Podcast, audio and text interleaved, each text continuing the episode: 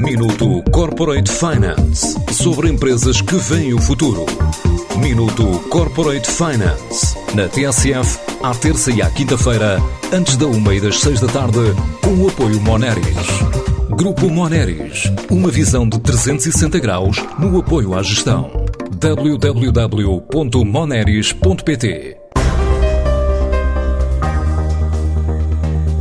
A usurpação de identidade, a mudança de titularidade, o hacking ou phishing são as três principais fraudes detectadas no mercado português.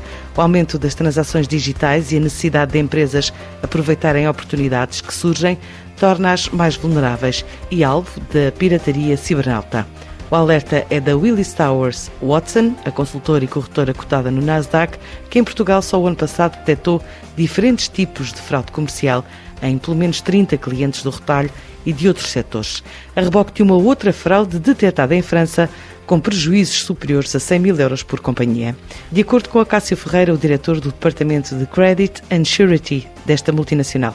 Com a crise do Covid, com a questão da digitalização, com a, a redução dos contactos pessoais, há aqui algumas situações que se têm aumentado a frequência. São recorrentes e de valores avultados. Uh, por exemplo, no ano passado tivemos uma na área de retalho de, de setor alimentar que envolveu 30 empresas em Portugal. Tivemos uma situação de moda de valores também muito voltados. Tivemos várias situações no setor de calçado, também de dimensão razoável. Tivemos duas decking, uma no setor de plásticos e outra no setor informático. E, portanto, foi uma situação a partir de França, portanto, a fraude foi em França, com uma empresa francesa em Portugal foram envolvidas cerca de 30 e com valores de, eh, normalmente acima de 100 mil euros por, por fornecedor. E há vários tipos de fraude mais comuns em caso de compra de empresas, de encomendas em nome de outrem ou clientes induzidos a fazer um pagamento a um fornecedor para uma conta diferente da indicada. A principal é a usurpação de identidade,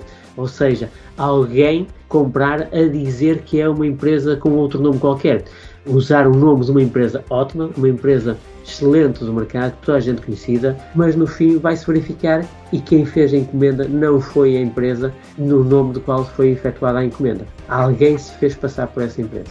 A segunda é alguém que adquire uma empresa e começa a fazer aquisições de produtos, um grande número de compras. Porquê que faz essas compras? Porque depois pega nessas, nessas mercadorias, recebe-as e desaparece e não vai pagar. E também está a ganhar agora uma nova dimensão. É hacking ou uh, phishing às contas das próprias empresas. Cada vez mais existem situações em que um cliente, uma empresa, está a pagar por uma conta que não é a conta do real fornecedor. Perante sinais de alerta, há conselhos para cuidados a ter antes de fechar um negócio. Estas situações de fraude são preocupantes porque não há seguro que as garantam. Se uma empresa é alvo de uma fraude, depois não tem quase qualquer possibilidade de recuperar. É impossível ir atrás de quem fez essas fraudes, ou muito dificilmente consegue-se fazer. Portanto, há alguns cuidados, há alguns sinais de alerta que as empresas devem tomar, eh, tomarem atenção. A empresa não pode ter receio de fazer perguntas aos clientes, pedir novas informações, obter informações para ter a certeza que está a vender à empresa.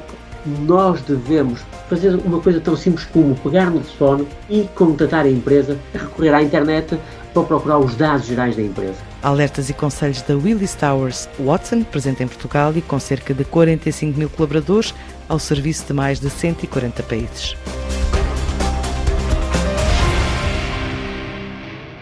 Minuto Corporate Finance sobre empresas que veem o futuro.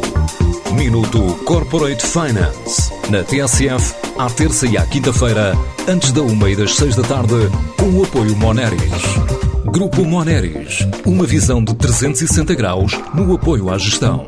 www.moneris.pt